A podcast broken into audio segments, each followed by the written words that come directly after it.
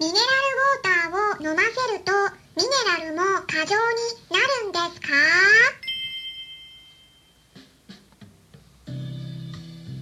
こんにちは。サラホリスティックアニマルクリニックのホリスティック獣医サラです。本ラジオ番組ではペットの一般的な健康に関するお話だけでなく、ホリスティックケアや地球環境、そして私が日頃感じていることや気づきなども含めて様々な内容でイギリスからお届けしております。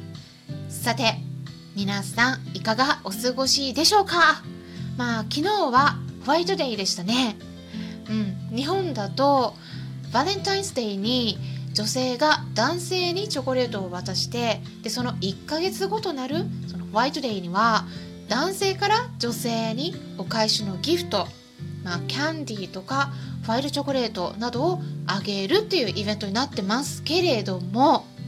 これって日本独特なんですよね。イギリスはね全くないんです。なので国際結婚のうちは何もなしでした。まあただねうん。まあ主人ねほんとチョコレート大好きで最近ホワイトチョコレートにハマってるみたいなんですね。で私にもねおすすめしてきたので。昨日は一緒にホワイトチョコレート食べました。うんあのねスイス産のブランドであるリントっていう名前のチョコレート大好きなんですね。これね日本でも買えるんですよ。日本語だとカタカナでリンズリンツ。でね名前で検索したら、うん、出てくると思います。チョコレートとかでね名前入れてリンツですね。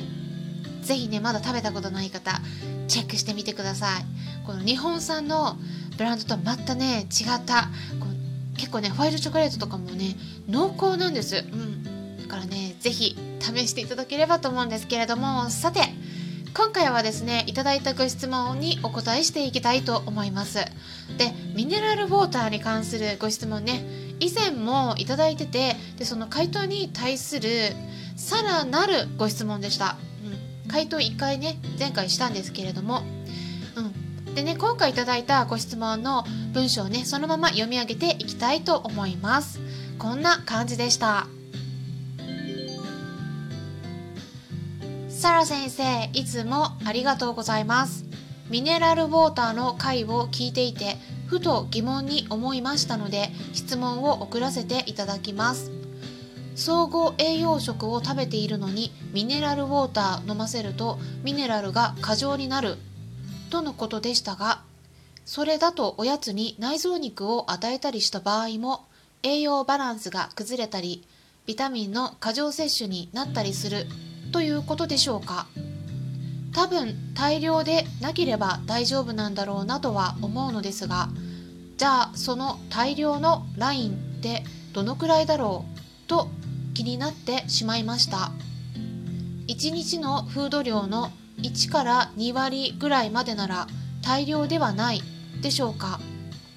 急ぎませんのでいつかご回答いただけたら幸いです。よろしくお願いいたします。という感じだったんですけれどもいつも聞いてくださりありがとうございます。まずですね以前お話ししたミネラルウォーターに関する回答っていうのは結構ね前になるんですけれどもタイトルがですねお伝えしますとみんな知らない？ミネラルウォーターは飲まない方がいい理由。質問への回答。っていうもので情報を皆さんにお届けしたんですよね。で具体的にですねあのぜひまだ聞いてない方聞いていただければと思いますのでその配信の番号をお伝えします。えぜひねメモしていただければと思うんですがヒマラヤとかアンカーそして Apple Podcast の方だと191回目になります。あとはスタンレー FM だと176回目の配信ですね。あとはラジオトークだと171回目の配信になりますので ちょっとねかなりあの番号バラバラなんですけれどもまだ聞いてない方はぜひ聞いてみてください。でここでですねミネラルウォーターね特にミネラルを多く含んでいる香水のことをね、うん、香水についてのお話になります。でその香水をね飲ませ続けていくともともと体に問題がった場合にはミネラルが過剰になることもありますよっていうお話をしたと思うんですね。でもね健康な場合は問題にならないです。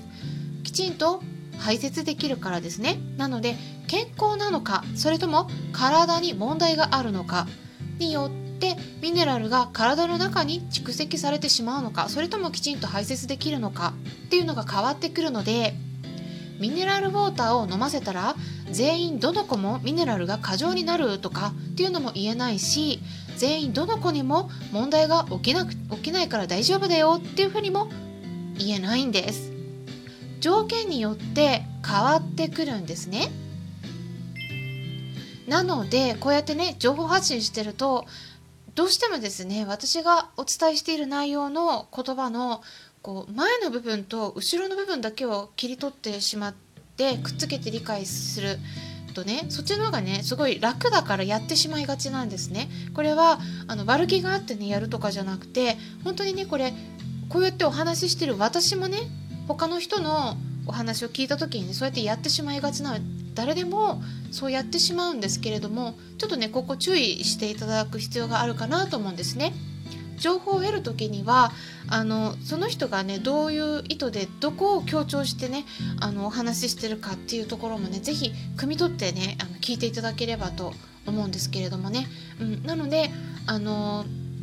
香水を飲ませると全ての子でミネラル過剰になるっていうことではないです。うん、なのであのもちろんねこう私の方でもねお話しする側も注意は必要なんですけれども是非ね皆さんもちょっとねあの誤解しがちな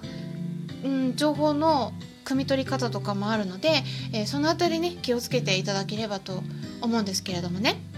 ミネラルウォーターの話に戻しますと、まあ、健康な場合は香水タイプのミネラルウォーターを飲ませても問題にはならないです。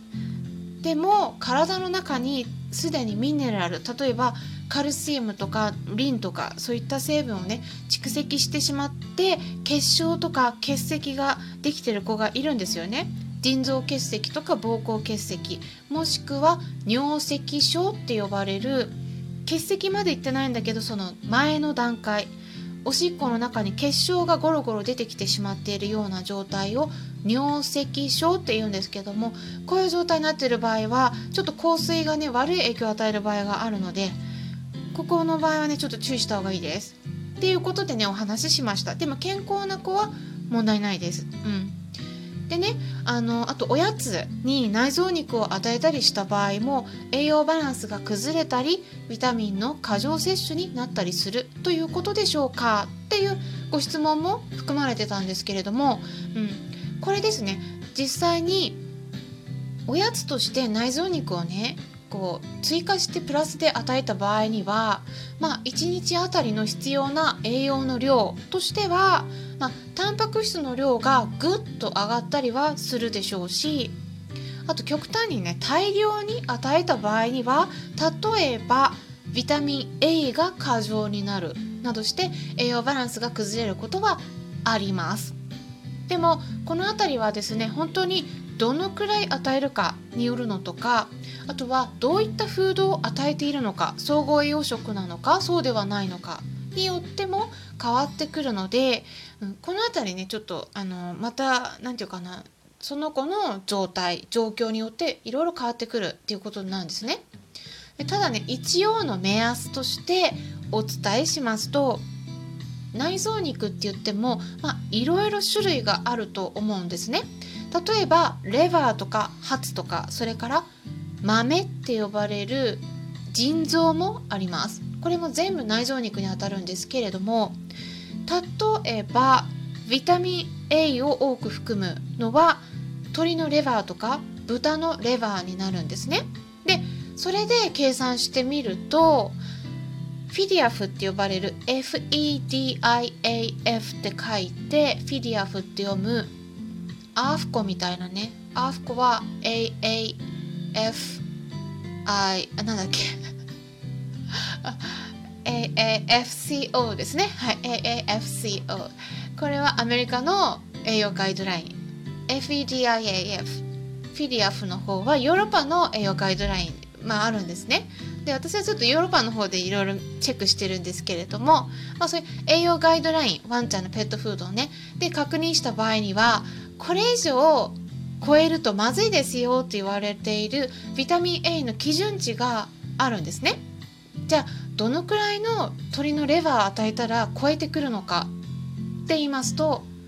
これはね計算しますとねワンちゃんでも猫ちゃんでも食事トータルの量のだいたい24%を超えた時なんですね。鶏レバーの場合です、うん、豚レバーもだいたい同じくらいのビタミン A が入ってるんですね。なのでだいたい同じぐらいで考えていただいていいんですけれどもなので私がいつもおすすめしているのは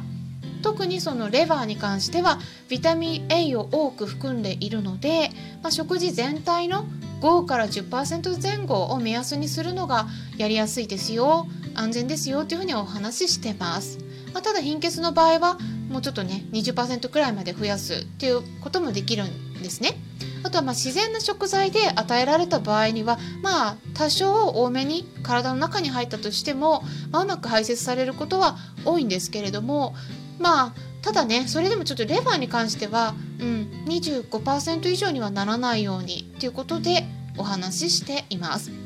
まあ、こんな感じでね今回はちょっと栄養学の内容もお話ししてたんですけれども是非ね、うん、手作り食とかトッピングで与えてる飼い主さんにとって参考になれば嬉しいです。今回も最後まで聞いてくださりありがとうございました。参考になったという方はよろしければいいねボタンのクリックとかフォローもしていただけたら嬉しいです。それではまたお会いしましょう。ホリスティック獣医サラでした。